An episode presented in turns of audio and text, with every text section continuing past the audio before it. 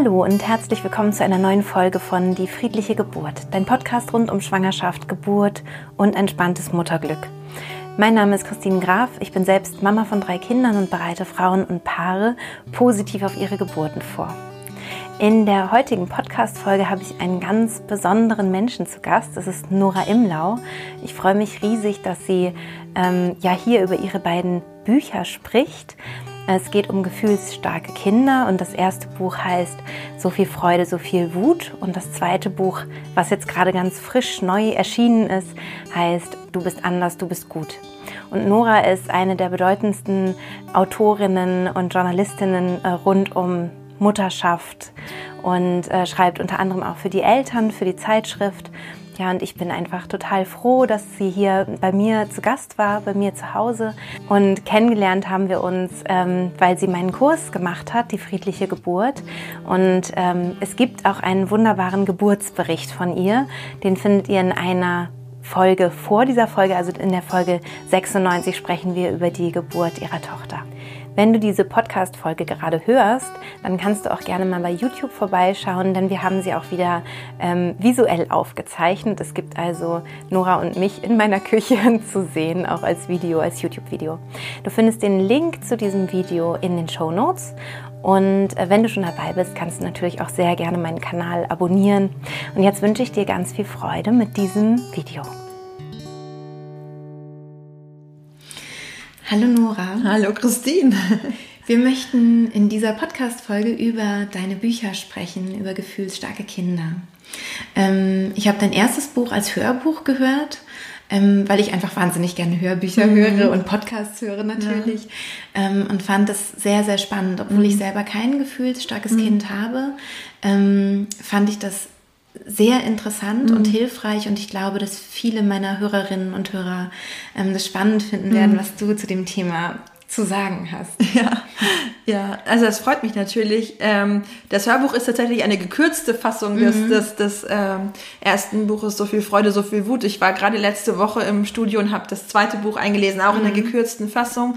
Und dass wir diese Kurzversion so äh, zur Verfügung stellen, hat natürlich auch seinen Grund, denn das Leben mit einem gefühlsstarken Kind lässt Eltern oft sehr wenig Raum, um sich in Ruhe irgendwo hinzusetzen und ein langes Buch zu lesen. Und deswegen haben wir gesagt, wir brauchen die Essenz in einer leicht konsumierbaren Form, die man vielleicht auch nebenbei beim Autofahren oder beim Haushalt machen mal hören kann.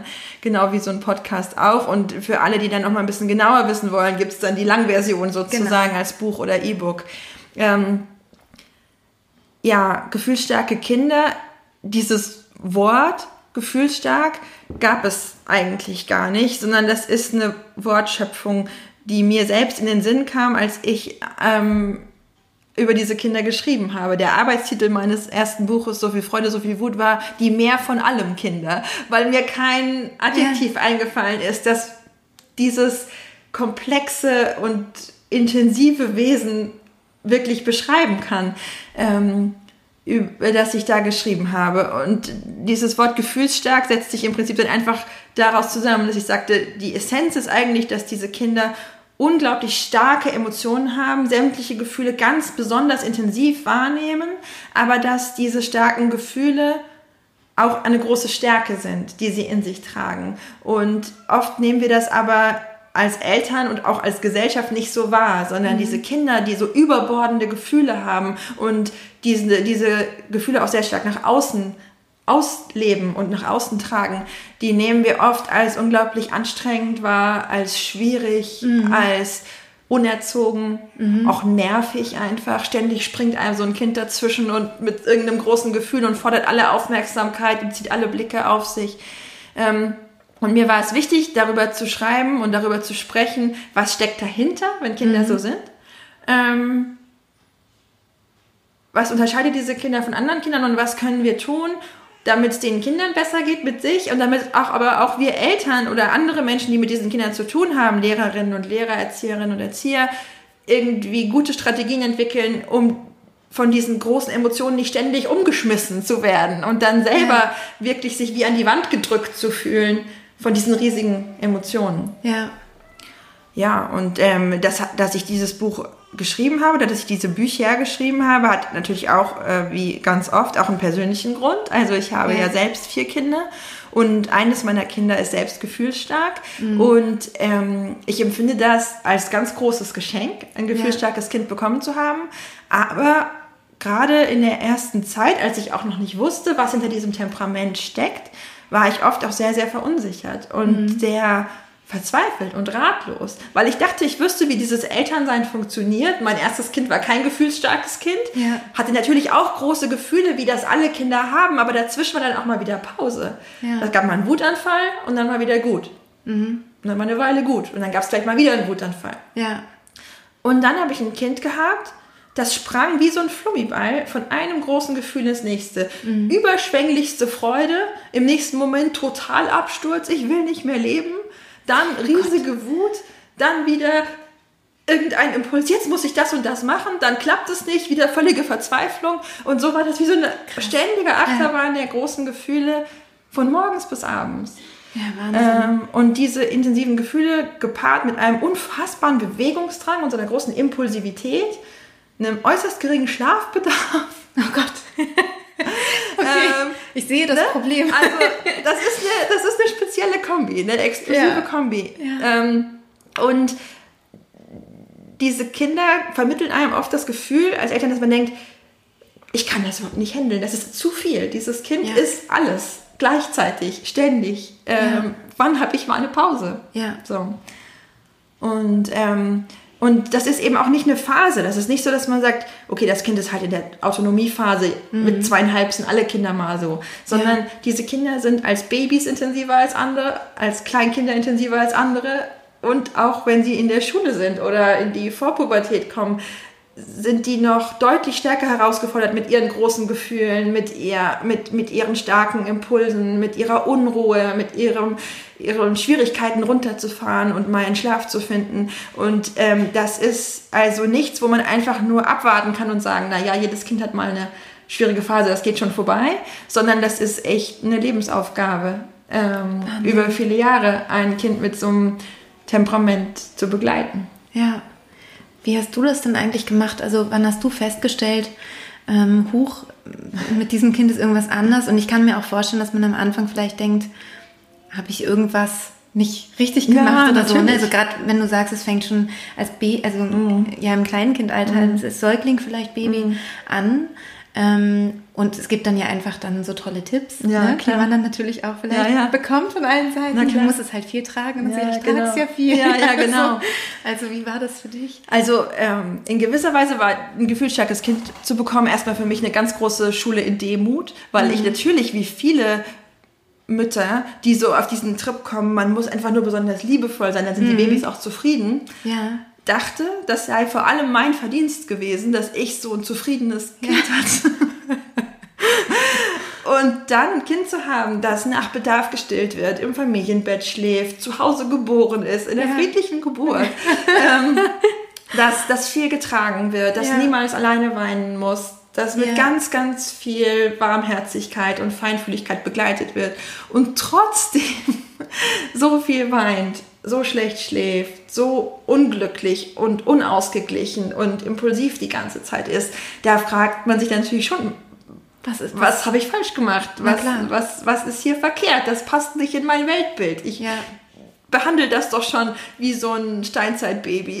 ja, wie ne? man es ja soll. Ne? Genau. Alle ja. Urbedürfnisse müssten doch eigentlich erfüllt sein. Ja. Und ähm, ja, und da habe ich mich dann sehr oft gefragt, hat das irgendwas mit der Geschwistersituation zu tun? Haben wir zu wenig Aufmerksamkeit für das einzelne Kind? Man fängt dann so an, alles durchzugehen. Habe ich irgendwelche transgenerationalen Traumata weitergegeben? Also man kommt, man geht von, von auf alle Dörfer, ja. weil man denkt, es muss doch einen Grund geben.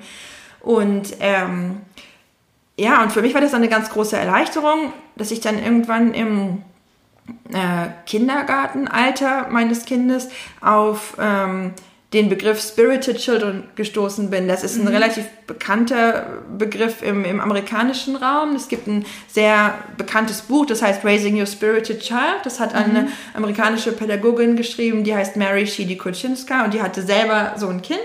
Ähm, und dieser Begriff Spirited, der klingt immer im, für deutsche Ohren genau so ein bisschen ja. komisch nach spirituell, ja. aber Spirited heißt im englischen Sprachgebrauch einfach nur mit sehr viel Esprit und Leidenschaft und mit ah, sehr viel okay. Ausdrucksstärke. Also ja. das ist eher so dieses viel von allem. ja. ne, was in Spirited drinsteckt. Und deswegen hat sie diesen Begriff gewählt und geprägt, weil sie auch keine Lust mehr hatte, ständig von einem schwierigen, verhaltensauffälligen Kind zu sprechen, wenn sie von ja. ihrem wunderbaren, nur sehr herausfordernden Sohn sprechen wollte.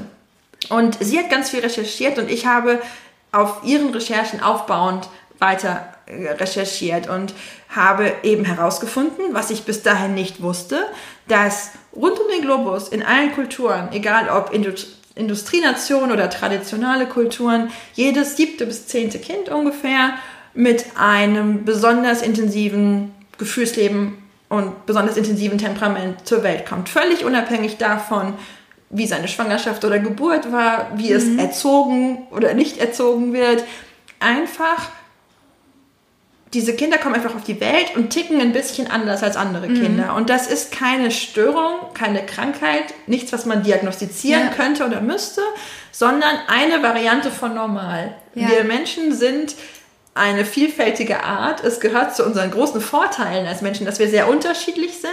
Und es gibt da praktisch so ein Spektrum, ähm, wie regulationsstark wir sind, wenn wir zur Welt kommen, wie gut wir mhm. uns selbst regulieren können, wie intensiv wir Gefühle wahrnehmen und wie wir diese intensiven Gefühle verarbeiten können. Und es ist ganz normal, dass es Menschen gibt, die da eher auf dieser sehr regulationsstarken Seite stehen und sehr ähm, Gefühle zwar durchaus deutlich wahrnehmen, aber trotzdem die Amplitude ist nicht so groß und die, die, die Fähigkeit, diese Gefühle gut zu verarbeiten und wegzupacken, ist von Anfang an sehr, sehr groß. Und, und das ist sozusagen das eine Ende des Spektrums und dann geht das weiter und dann gibt es Menschen, die sind sensibler und die haben ein bisschen intensivere Gefühle, aber haben dem trotzdem noch was entgegenzusetzen. Und dann sind wir irgendwann am anderen Ende des Spektrums, wo die Gefühle riesig sind und die Regulationsfähigkeit bei quasi null. Ja. Und das sind die gefühlsstarken Kinder. Ja. Die kommen so zur Welt und das ist ein Persönlichkeitsmerkmal, das sich auch nicht einfach verwächst Wer mhm. gefühlsstark geboren ist, bleibt in seinem Kern ein gefühlsstarker Mensch, auch mhm. wenn er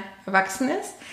Ähm, aber wie wir unsere Kindheit und Jugend erleben, wie wir begleitet werden in unseren Gefühlen, hat eben einen ganz starken Einfluss darauf, wie sich diese Gefühlsstärke entwickelt. Mhm. Und unbegleitete gefühlsstarke Kinder, die nicht lernen, wie sie mit diesen großen Emotionen umgehen können, bleiben oft ein Leben lang sehr impulsive, auch schwierige Zeitgenossen, die mhm. so permanent irgendwelche großen Gefühlsausbrüche hinlegen, auch als Erwachsene noch, die sich schwer tun, bei einer Sache dabei zu bleiben, sich länger am Stück auf eine Sache einzulassen, weil sie ständig von einem Extrem zum anderen springen und die oft wirklich auch mit sich und dem Leben sehr zu kämpfen haben. Und gleichzeitig ist es ganz klar erforscht, dass wenn Menschen, die mit dieser Gefühlsstärke als Persönlichkeitsmerkmal auf die Welt kommen, eine gute Sozialisation erfahren, einen gesunden Umgang erfahren mit ihren Emotionen und gleichzeitig in dem Gefühl groß werden, dass sie richtig sind, so wie sie sind. Und dass sie geliebt sind, so wie sie sind. Und dass sie nicht permanent um Anerkennung kämpfen müssen, weil sie sind mhm. okay. Sie haben nur eine Besonderheit und mit der müssen sie umgehen lernen. Dann können das ganz normale und sag ich mal, unauffällige Erwachsene werden, die mhm. eben sehr intensiv fühlen, aber einen gesunden Umgang damit kennengelernt haben und sich ja. deswegen jetzt auch sozial verträglich verhalten können und mhm. gut regulieren können. Ja. Hättest du, ja, das ist, ist natürlich, ich, ich kenne ja das mhm. Buch zumindest ja. in der gekürzten ja, Fassung. Ja. Ähm, aber gibt es sowas, ähm, falls sich jetzt hier jemand mhm. wiederfindet und sagt, oh, ich glaube, mhm. ich fühle mich angesprochen, ähm, wo du sagen würdest, das wäre vielleicht mein Tipp, also was man machen kann, wie man so einen Menschen gut ähm, mitnehmen kann, mhm. so ein Kind gut ähm, begleiten kann. Ja, also ähm, in, in beiden Büchern über gefühlsstarke Kinder geht es ja im Kern genau darum, ja. zu verstehen. Der erste Schritt ist zu sagen, mein Kind kann nichts dafür und ja. ich kann auch nichts dafür. Genau. Niemand ist ja. schuld. Aufhören, nach, nach Schuld zu suchen. Oder auch, nach Krankheit. Auch nach Krankheiten, nach Erklärungen, sondern erstmal zu sagen, das ist eine Variante von normal. Mhm. Ähm, und der zweite Schritt ist also äh, es ist wirklich ein wichtiger Schritt, dieses, dieses Kind annehmen, wie es ist. Es ist ein Geschenk, es ist so gekommen und jetzt müssen wir gemeinsam gucken, wie wir zu einem guten Leben finden. Und dafür gehört es manchmal für manche Eltern auch dazu, sich einen Moment Zeit zu nehmen, um zu mhm. trauern, um dieses Bild von Familienleben und von diesem Bild von einem Kind, das sie vielleicht mal hatten, ja. und zu sagen, dieses Kind, das existierte in meiner Fantasie, aber das hat nichts mit dem Kind zu tun, das da zu mir gekommen ist. Das Kind ist ganz anders und das ist in seiner ganzen Art ganz wundervoll, aber eben anders und jetzt muss ich mich darauf einlassen. Ja. Ähm, und dann ist es einfach wichtig, diese Kinder zu sehen als Menschen, die mit uns kooperieren wollen. Die wollen uns nicht ärgern, die wollen uns nicht frustrieren, die sind nicht anstrengend, weil ihnen das Spaß macht, sondern die haben einfach ein großes Problem dabei, ihre großen Emotionen in den Griff zu bekommen. Die brauchen dabei Hilfe. Ja. Und wenn wir dann diese ganze Wut, diese ganze Verzweiflung, auch diese überschießenden positiven Gefühle, ähm, als das sehen, was sie sind, nämlich einfach ähm, ungefilterter Ausdruck ihres Emotionslebens, ja. ähm, dann können wir anfangen, unsere Kinder da wirklich konstruktiv durchzubegleiten, indem wir ihnen Worte an die Hand geben für jedes Gefühl und ihnen wirklich helfen, dass sie benennen können, was ist jetzt eigentlich gerade los. Und das ist was, was viele Kinder nicht erfahren. Man sagt einfach nur relativ unspezifisch, geh mal in dein Zimmer und komm raus, wenn du wieder brav sein kannst oder wenn du wieder ja, lieb sein kannst. Gott. Und dann weiß das Kind Furchtbar. nicht, wenn ich jetzt wütend, traurig, frustriert, enttäuscht, eifersüchtig, das ist alles einfach nur geh ja. weg damit. Ja. Ne? Und wenn ich meinem Kind an die Hand gebe, ah, jetzt bist du gerade ein bisschen eifersüchtig, weil du traurig bist, dass du nicht bei Mama auf dem Schoß sein kannst, das macht dich wahrscheinlich auch ein bisschen wütend ne, dann fängt das Kind an, wie so eine innere Landkarte zu entwickeln, seine eigenen Gefühle und kann ja. dann auch, wenn es älter wird, kommen und sagen, ich fühle mich jetzt gerade ein bisschen eifersüchtig und ein bisschen wütend. Und damit kann ich ganz anders arbeiten, als wenn ja. es einfach nur schreit, weil es keine genau. Worte bekommen hat ja. für das, was es fühlt. Stimmt, das ne? ist, ja, das ist gut. Mhm. Und, und dann geht es darum, dass ich für mich und für mein Kind Strategien entwickeln muss, wie können wir mit diesen großen Emotionen umgehen, mhm. ähm, ohne uns selbst oder andere zu gefährden. Ja. ja. Und das heißt, ich muss an diesen Kindern am Anfang sehr eng dran sein. Ich muss erkennen, wenn sich so ein Gefühlsüberschuss aufbaut, bevor mein Kind mittendrin steckt und dann sanft gegensteuern. Mein ja. Kind rausnehmen aus Situationen, viel verbalisieren, viel auch körperlich Nähe geben, begleiten. Und letztlich ist ähm, dieses Erlernen von Selbstregulationsfähigkeit bei Kindern abhängig davon, wie gut wir uns selber, wir Eltern uns regulieren können. Mhm. Ähm, es ist so, dass es ein, ein, ein ähm, Nervenbereich gibt, in, in, jedem von uns, der sogenannte Vagusnerv, mhm. der die Entspannung in den Körper trägt, ne, mhm. ne, vom Gehirn in den Körper. Mhm. Und bei gefühlsstarken Kindern ist dieser Vagusnerv relativ schwach ausgeprägt und es mhm. fällt diesen Kindern sehr schwer, Ruhesignale, Entspannungssignale in ihren Körper zu transportieren. Und die mhm. haben sehr schnell sehr viel Stress, kommen sehr schwer in die Ruhe.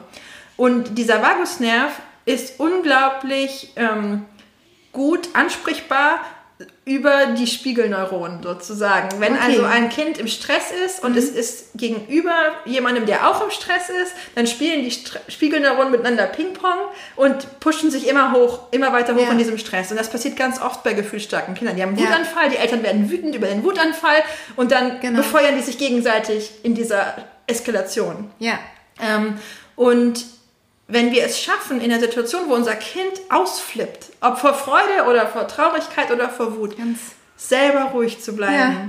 super schwer, dann ist das, als könnte sich unser Kind in unser Vakuussystem sozusagen so mit einklinken und wie in einem Aufzug mit uns nach unten fahren. Ne? Ah, also wir okay. fahren runter und der Vagusnerv unseres Kindes wird über die Spiegelneuronen aktiviert und macht einfach genau das Gleiche. Mhm äh, und fährt einfach mit. Das heißt, wenn man eine gute Technik hat, wie man schnell runterfährt? genau. Hypnose kann ein, äh, ein Weg sein. Ähm, aber auch andere Dinge. Aber der, der, ähm, Atmen der, der wahrscheinlich auch, Atmung, ne, zum Beispiel. Genau. Hm, der ja. entscheidende Schritt ist, dass wir den Impuls überwinden müssen, wenn ein Kind in einem großen Gefühl drin ist, selber reinzuspringen mit unserem eigenen großen Gefühl und zu sagen, das muss doch jetzt nicht sein. Mhm. Ja? ja? Sondern, dass wir einen Schritt zurücktreten und sagen, okay, ich kann meinem Kind nur helfen, wenn ich selber ruhig bin. Das ja. kann jetzt auch einen Moment hier wütend und toben, nicht aus pädagogischen Gründen, sondern weil ich zuerst mich runterfahren muss. Ja. Atmen. Sich irgendein positives Mantra sagen. ich sage immer zu mir selber, mein Kind macht kein Drama, es erlebt ein Drama. und mich, daran zu erinnern, dass mein Kind jetzt kein ja. Theater macht, sondern genau. dass es sein Empfinden ist, was es nach außen trägt. Ja. Und dann und dann zu meinem Kind gehen. Ja. Ich habe mal von, von, einem Bekannten gehört, der, der, denkt dann immer, ich bin ein Gänseblümchen. Ja.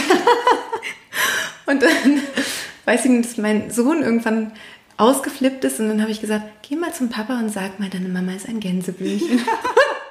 ja, ich habe ihn dann nur lachen ja. hören aus, aus dem anderen Zimmer. Oh, ja. dann solltest du jetzt vielleicht lieber mal hier bleiben. Ja. ja, genau. Ich sage das oft in meinen Vorträgen, das ist so ein bisschen ähnlich, dass wenn unsere Kinder, also was bei gefühlsstarken Kindern ein Problem ist, ist, sie haben ähm, eine extrem empfindliche Amygdala. Das ist mhm. dieser Mandelkern im Gehirn, eine kleine Hirnstruktur im limbischen System, die dafür zuständig ist, Gefahren ähm, zu erkennen ja. und sehr schnell zu reagieren. Und die Amygdala ist bei gefühlsstarken Kindern extrem aktiv, extrem sensibel und wird halt überall gefahren. Und ist sehr schnell dabei, ihren Körper in den Kampf- oder Fluchtmodus zu versetzen, also in diesen steinzeitlichen ja. Gefahrenbewältigungsmodus. Ich kann ja, kämpfen man auch nicht mehr denken oder wegrennen. Kann. Ich kann nicht mehr denken, genau. ich kann nicht mehr klar kommunizieren, mhm. ich bin im Stress, weil ich überleben will. Mhm. Ähm, und in diesen Zustand kommen gefühlsstarke Kinder sehr schnell. Mhm. Und das ist auch der Grund, warum wir oft dann wie von Sinnen rumschreien und man macht ihnen irgendwelche konstruktiven Vorschläge. Und das kommt und nicht an. Das kommt ja. überhaupt nicht mehr an. Man hat das Gefühl, ich kann dieses Kind überhaupt nicht mehr erreichen. Mhm. Ähm, und dieser Kampf- oder Fluchtmodus, wenn ein Kind da drin ist, dann sieht es überall nur Gefahren. Also es ist absolut mhm. in der Gefahrenabwehr drin. Und wenn wir uns dann ganz körperlich, weil wir ja größer sind, über unser Kind beugen und mit lauter, deutlicher Stimme auf es einreden. Das ist noch schlimmer. Ne? Weil ja. wir es vielleicht beruhigen wollen und ja. sagen, Papa ist da, alles ist gut. Ja, dann kommt beim Kind nur an, irgendein großes, bedrohliches, lautes Wesen beugt sich über mich. Säbelzahntiger-Gefahr. Ja. Ne? Also da, da laufen dann solche Reflexe ab. Und sich das bewusst zu machen und zu sagen, wenn ich mein Kind jetzt nicht stressen will, dann muss ich versuchen, mit meinem Blick unter seinen Blick zu kommen. Ich bin in mhm. dieser ne, in dieser Unterwerfungshaltung. Ich bin unten, ich gucke von unten mit leiser Stimme hoch und bin eben kein Säbelzahntiger, mhm. sondern eher sowas wie ein Eichhörnchen. ne? Also so, hallo, Mama ist da. Ja? Das ist ein anderes Signal. Und das ja. ist so ein bisschen wie das Gänseblümchen-Ding ja. mit dem Eichhörnchen. Ich denke da oft dran, wenn, wenn, wenn ja. mein gefühlsstarkes Kind, das mittlerweile schon ziemlich groß ist, so außer sich ist über irgendwas, was immer noch jeden Tag vorkommt, ähm, dass ich dann wirklich emotional versuche, an diesen Eichhörnchenort zu kommen und mit jeder Faser meines Körpers auszustrahlen, ich bin ungefährlich, ich bin klein, ich bin friedlich, ja. ich komme in friedlicher Mission. Ja. ähm, und ich gehe dann zum Beispiel ganz oft wirklich auf die Knie und mhm. dass ich praktisch mit meinem Kopf unter dem Kopf meines Kindes bin und gucke wirklich so hoch und sage, hallo, ich bin da, so. Und da merkt man dann ganz oft, dass allein über dieses, da kommt jemand von unten, ganz andere Mechanismen im Gehirn ausgelöst werden, ja. nämlich eher so ein, oh, da ist keine Gefahr, da ist jemand Kleines, Nettes, Friedliches, Ungefährliches. Ja. Ähm, und dann kann man das richtig beobachten, wie dieser Kampf- oder Fluchtmodus dann irgendwann nachlässt. Dass ja. dann das Kind aufhört, wie wild zu schreien, sich so ein bisschen sammelt, wieder anfangen kann zu sprechen ja. und dann oft ganz viel Nähe sucht und weiter runterfährt. Und dann kommt ganz oft auch dann diese Reflexionsebene, oh, das war jetzt nicht so gut. Ne? Genau, weil dann die Großhirnrinde wieder genau, arbeiten kann. Genau, genau, der Neokortex fängt wieder genau. an zu arbeiten. Mhm, ja. Und wenn man in solchen Momenten dann nicht mit Vorwürfen kommt und mhm. wieder den neuen Stress reingibt, warum hast du das jetzt gemacht, mhm. sondern das diesen Moment nutzt, um zu sagen, ich weiß, dass du da nichts dafür kanntest. Dein Gehirn war gerade im Kampf- oder Fluchtmodus. Ja, aber jetzt können wir nochmal drüber reden, was dich in diesen Stress gebracht hat und was wir vielleicht beim nächsten Mal anders machen können, was ja. wir tun können, um diesen Stress zu vermeiden, ähm, dann kann man total gute Gespräche oft führen ja, mit ja. den Kindern und wirklich auch gemeinsam lernen mhm. und sagen, okay, wenn dich das so gestresst hat, dass wir deinen Turmbeutel nicht gefunden haben, äh, dann müssen wir, glaube ich, echt dazu übergehen, dass wir irgendwie an jedem Vorabend von einem Schultag noch einmal checken, ist alles da, was du brauchst, damit du nicht am Morgen in Stress kommst, weil das tut dir nicht gut und das tut ja. uns nicht gut und das können wir doch einfach als Situation versuchen zu vermeiden. Super. Ja. Was ich total äh, merke, wenn ich dir zuhöre, mm. ist, ähm, dass mich das total berührt. Mm. Also mich berührt einfach, dass ähm, du eine Mutter bist, die wirklich ihr Kind verstehen will, mm. nicht von oben herab irgendwie guckt mit irgendwas, ich muss jetzt hier mein Kind erziehen und keine Ahnung mm. was, sondern dass du wirklich schaust, was, also überhaupt auf diese Forschungsreise zu gehen, was ist da eigentlich los? Mhm. Ähm, was braucht mein Kind, was braucht das Gehirn meines mhm. Kindes, wie kann ich irgendwie, wie kann ich es abholen, da wo es ist. Mhm. Und da scheue ich auch nicht davor, ein Eichhörnchen zu spielen, ähm, weil ich weiß, dass es meinem Kind gut geht. Mhm. Das ist so schön und das mhm. ist, ähm, ich bin wirklich, also mich, mich berührt das oh, echt sehr, schön. Nora. Ich finde das ganz, ganz toll und ich glaube auch, dass du mit dem ähm, Buch und jetzt sicher auch mit deinem, mit deinem zweiten Buch einfach ganz, ganz viele Eltern abholst. Und ich bin darauf gestoßen, weil ähm, Freunde von mir auch ein gefühlsstarkes mhm. Kind haben und die haben gesagt, du musst unbedingt die Nora mal fragen, ob die nicht zum Podcast mhm. kommen ja, das will. freut mich. Ja. ja. ja, Also es ist für mich ein großes Herzblutthema. Das merkt man, denke ich, wenn ich total. darüber spreche. Das merkt man. Ähm, ich bin unglaublich dankbar dafür, dass ich, als ich dieses Buch geschrieben habe, damit die Gelegenheit hatte, einfach anderen Menschen so ein bisschen diese Forschungsreise leichter zu machen. Ich habe Jahre ja, genau, gebraucht, genau, um mir dieses Wissen anzueignen und ich kriege jetzt jeden Tag dankbare Briefe von Menschen, die einfach sagen, das ja. war für mich so hilfreich, das ja. war für mich so eine Erleuchtung, einfach zu verstehen, ja. kurz und bündig erklärt zu bekommen, so ist das Kind, das ist der Grund. Und das, das kannst, kannst, du tun. Machen. Genau, genau, genau. Und was ist, der, was ist der große Unterschied zwischen dem ersten und dem zweiten Buch? Also wie heißt überhaupt das zweite Buch? genau. Stell's doch mal noch vor. Gar nicht. Genau, ja. Also das erste Buch heißt ja so, äh, so viel Freude, so viel Wut. Genau. Und das beschreibt einfach dieses Genau. Temperament. Und in so viel Freude, so viel Wut erkläre ich, was Gefühlsstärke ist, dass Gefühlsstärke ganz normal ist und lege so ein bisschen die Forschung zu diesem Thema da und mhm. schreibe dann auch, was wir im Alltag tun können, gerade diese Themen Gefühle benennen, Gefühle äh, mhm. spiegeln, Kinder mhm. beruhigen.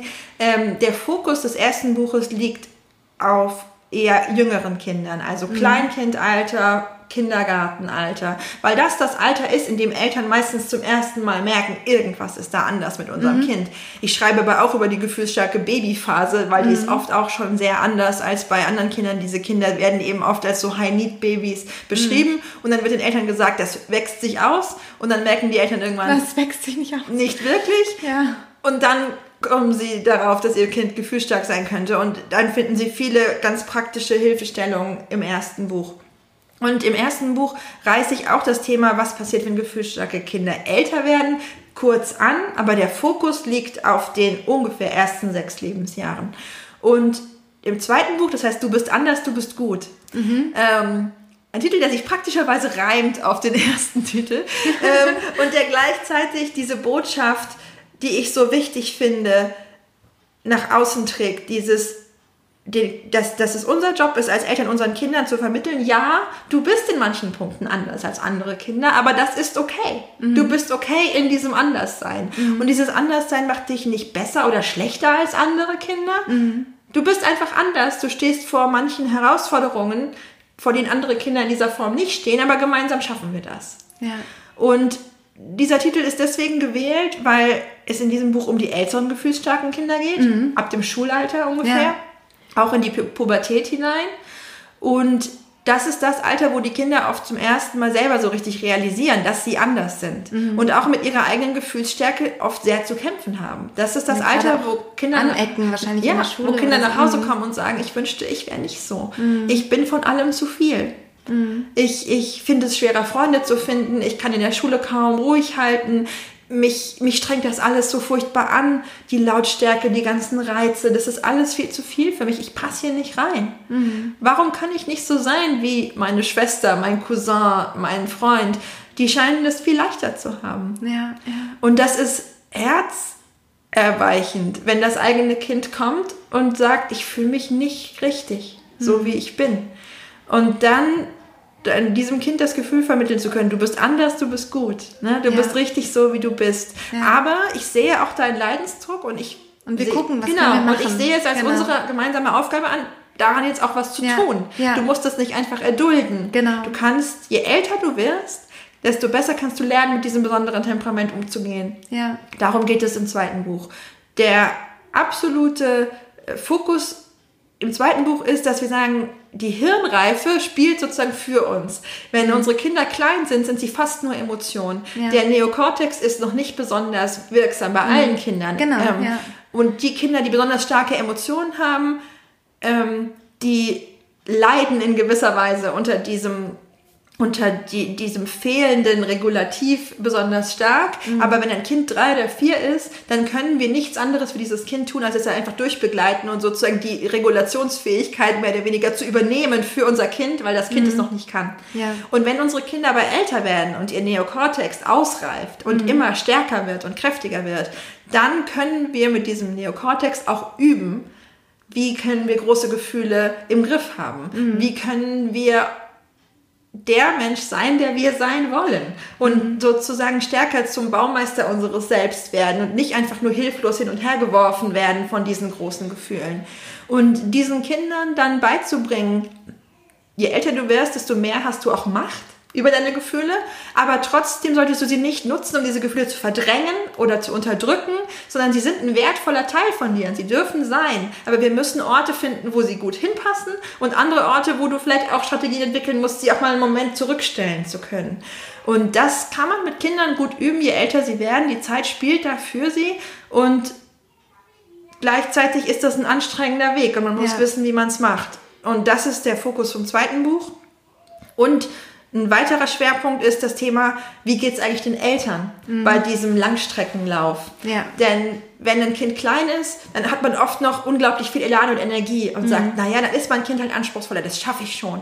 Aber nach fünf, sechs, sieben, acht, neun, zehn, elf, zwölf Jahren des geduldigen Begleitens und Spiegelns sind viele Eltern irgendwann an dem Punkt, wo sie sagen, jetzt ist das Ende der Fahnenstange erreicht, ich habe einfach keine Kraft mehr. Ich mache das jetzt schon so lange und es wird überhaupt nicht besser. So, ja. Mhm. Gefühlt wird es immer nur noch anstrengender.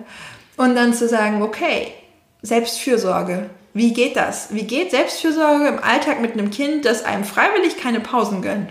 Mhm. Ähm, wie nehme ich sie mir trotzdem, ohne mein Kind zurückzustoßen oder ja. zu verletzen? Wie vertrete ich meine eigenen Grenzen, ohne in diesen Drohen, Strafen, Erpressen genau. Mechanismus zu ja. fallen?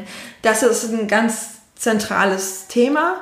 Und schließlich greife ich in dem Buch auch noch auf ähm, ein Thema, das mir jetzt ganz oft begegnet ist, das ich überhaupt nicht auf dem Schirm hatte, als ich mein erstes Buch geschrieben habe. Nämlich, dass Eltern auf mich zukommen und sagen, ich habe dieses Buch gekauft, weil ich mein Kind verstehen wollte. Und auf einmal konnte ich überhaupt nicht weiterlesen, weil ich mich selbst erkannt habe. Mhm. Ich habe dieses Buch gelesen und mit jeder Seite hatte ich das Gefühl, da schreibt doch jemand über mich. Ah, ich war okay. doch ein gefühlsstarkes Kind, ja. aber ich bin groß geworden in einer Zeit oder in einer Umgebung, wo ich das eigentlich nicht sein durfte. Das heißt, ich war immer das gefühlsstarke Kind, das versucht hat, die eigene Gefühlsstärke zu verbergen. Mhm. Und jetzt versuche ich mein Kind zu verstehen und verstehe auf einmal mich und es ist alles viel zu viel. Wie soll ich das denn jetzt bewältigen? Und da schreibe ich eben auch darüber, dass Gefühlsstärke ist eine Eigenschaft, die bleibt und die ist auch erblich. Das heißt, es gibt relativ viele Menschen mit gefühlsstarken Kindern, die selber, die selber gefühlsstark sind oder deren Eltern vielleicht gefühlsstark waren. Und dann gibt es teilweise wirklich so Erleuchtung, Erleuchtung, Erleuchtungsketten, ja, ja, wo Leute sagen, ich verstehe immer mehr. Jetzt ja. weiß ich auch, warum mein Bruder so war. Jetzt weiß ich, warum unser Vater damit so Schwierigkeiten hat. Und also mhm. das ist ganz, ganz interessant und das kann aber auch eben sehr viele Emotionen in uns Erwachsenen auslösen, sowas dann zu erfahren, zu verstehen. Ja. Und da versuche ich auch ein bisschen Impulse zu geben, was können wir sozusagen für uns selbst tun, wenn wir Gefühlsstärke bei uns entdecken und wir hatten eben nicht diese Begleitung über viele Jahre, die uns geholfen hat, einen gesunden ja. Umgang mit diesen Emotionen zu finden. Und jetzt sind wir vielleicht 35 oder ja. 45 und müssen uns das jetzt irgendwie selber beibringen, während wir es gleichzeitig unserem Kind vermitteln. Ja, Wie stimmt. kann man das machen? Kommt es auch ein bisschen vor, ähm, was ist mit den, mit den Geschwistern? Ja, klar. Kommt wahrscheinlich auch, ne? weil ja. wahrscheinlich sind die auch schnell ähm, einfach, fühlen sich schnell halt einfach äh, hinten angestellt ja, das oder ist so. ein ganz, ganz mhm. großes und auch schwieriges Thema, ja, ja. Äh, was ich auch in unserer eigenen Familie immer wieder erlebe. Gefühlsstarke Kinder haben dieses Temperament, das einfach unglaublich viel Aufmerksamkeit zieht und es wäre auch nicht fair zu sagen, ich habe vier Kinder, dann verteile ich meine Aufmerksamkeit ganz gerecht auf jeden ein Viertel, ja. weil nicht jedes Kind gleich viel braucht. Aber es passiert leicht, dass wenn wir einem gefühlsstarken Kind alles geben wollen, was es verlangt, dass dann für die anderen Kinder überhaupt nichts mehr übrig bleibt. Ja. Weil diese Kinder ja, nehmen eben, und nehmen eben. und nehmen und nehmen. Das meine ich nämlich. Kein Raum mehr bleibt. Und auch darüber schreibe ich, ohne Patentlösungen zu kennen. Das muss ich auch ehrlich sagen. Aber es ist auf jeden Fall so, dass wir das Thema nicht ignorieren dürfen, sondern dass wir als Eltern die Verantwortung haben, da ganz bewusst gegenzusteuern und zu, zu sagen, wie können wir Räume schaffen, ganz bewusst, wo die Geschwisterkinder auch mal unsere ungeteilte Aufmerksamkeit haben. Wie können wir die Verantwortung für unser gefühlsstarkes Kind auf mehr Schultern verteilen, dass nicht nur wir Eltern alle Bedürfnisse erfüllen müssen, sondern dass es auch noch mhm. andere Menschen gibt, die wir mit ins Boot holen und dadurch auch wieder Raum schaffen für die Geschwisterkinder. Mhm. Wie können wir die Geschwisterkinder sensibilisieren dafür, was ihr gefühlsstarkes Geschwisterkind braucht, ohne ihm so eine Sonderrolle zuzuschreiben, mhm. die dann auch wieder trennt? Ja. Ähm, und da ähm, schreibe ich auch viel drüber. Und ich habe selber in unserer eigenen Familie die Erfahrung gemacht, dass wirklich vor allem so exklusiv Aufmerksamkeitszeiten dann sehr, sehr gutes Gegenmittel sein können. Dass, mhm. dass wenn jedes Kind zumindest einmal die Woche einen festen Termin hat, auf den es sich freuen kann und wo es weiß, da sprengt mein gefühlsstarkes Geschwisterkind nicht alles, da habe ja. ich Mama oder Papa ja. eine Stunde für mich allein. Das kann schon ganz, ganz viel gut machen. Ja, das glaube ich. Ja. Nora, vielen, vielen Dank, Sehr dass gerne, du da warst. Ja. Es ist mir ein, äh, eine große Freude gewesen und ich finde es ja. toll, gerade wenn du sagst, dass du selber keine gefühlsstarken Kinder hast, mhm. dass du dann trotzdem dieses große Interesse an dem Thema so entwickelt hast, weil ich eben das Gefühl habe, dass, dass es für viele Eltern gerade auch, die unter deinen Podcast-Hörern sicherlich ja. ähm, eine große Erleichterung sein kann, einfach mal davon Absolut. gehört zu haben und dann einen ja. Ansatzpunkt zu haben, wo man weiter gucken kann, wenn Absolut. man jetzt sich oder sein Kind wiedererkennt. Ja, deswegen wollte ich dich auch unbedingt ja. hier zu Gast haben und ich freue mich wirklich sehr. Vielen, vielen Dank. Alles Liebe für Danke, dich. Danke, ja, für dich auch. Ja, das war's mit dem Interview. Ich hoffe, du, hattest Freude dabei. Du hast vielleicht was für dich wieder mitnehmen können, etwas lernen können. Ich fand es mega spannend und schön, mit Nora zu sprechen. Und wenn du vielleicht weiter mit uns auch ein bisschen in Kontakt sein möchtest, dann besuch uns doch gerne auf Instagram. Ähm, Nora heißt dort Nora im Lau und ähm, ich heiße dort die.friedliche.geburt.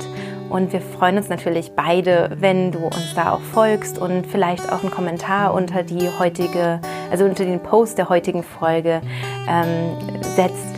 Ja, dann können wir einfach darauf auch reagieren und das ist immer sehr, sehr schön, finde ich. Ja, und es gibt auch noch eine kleine Neuigkeit. Ähm, ich habe jetzt ein Pilotprojekt gestartet, eine Übungsgruppe in Berlin-Friedrichshain für die Online-Kurs-Teilnehmerinnen, damit sie sich auch mal treffen können und untereinander austauschen können. Ich leite die und dadurch können dann nochmal Fragen gestellt werden. Es macht mega Spaß. Da hatte ich jetzt ähm, gerade den ersten Teil sozusagen, also die, die erste Stunde und freue mich total auf äh, nächsten Freitag, wenn ich dann die nächste Stunde habe. Und ähm, die Idee ist, dass wir das ausweiten, deutschlandweit, gerne auch Österreich und Schweiz. Ja, und in 2020 fange ich dann eben auch an, Übungsgruppenleiterinnen auszubilden, sodass sich eben die Frauen dann auch persönlich begegnen können. Wenn du jetzt aber schon den Online-Kurs machst, keine Sorge, du kannst dich sehr, sehr gerne auf der Facebook-Gruppe auch ähm, äh, ja, registrieren und das ist eine geschlossene Gruppe nur für die Online-Kurs-Teilnehmerinnen und Live-Seminar-Teilnehmerinnen. Das heißt, dort ähm, könnt ihr alle Fragen loswerden. Ich mache da auch immer wieder kleine Videos und äh, gehe auf die Sachen ein, ähm, wenn ihr Fragen an mich direkt habt. Und ja, das geht auf jeden Fall auch jetzt schon. Ich wünsche dir jetzt noch einen ganz schönen Tag oder Abend, je nachdem, wann du diesen Podcast hörst. Und vielleicht hast du ja auch Lust, noch in die anderen Folgen reinzuhören. Da würde ich mich natürlich freuen. Und ähm, ja, ansonsten bis zum nächsten Sonntag. Alles Liebe, deine Christine.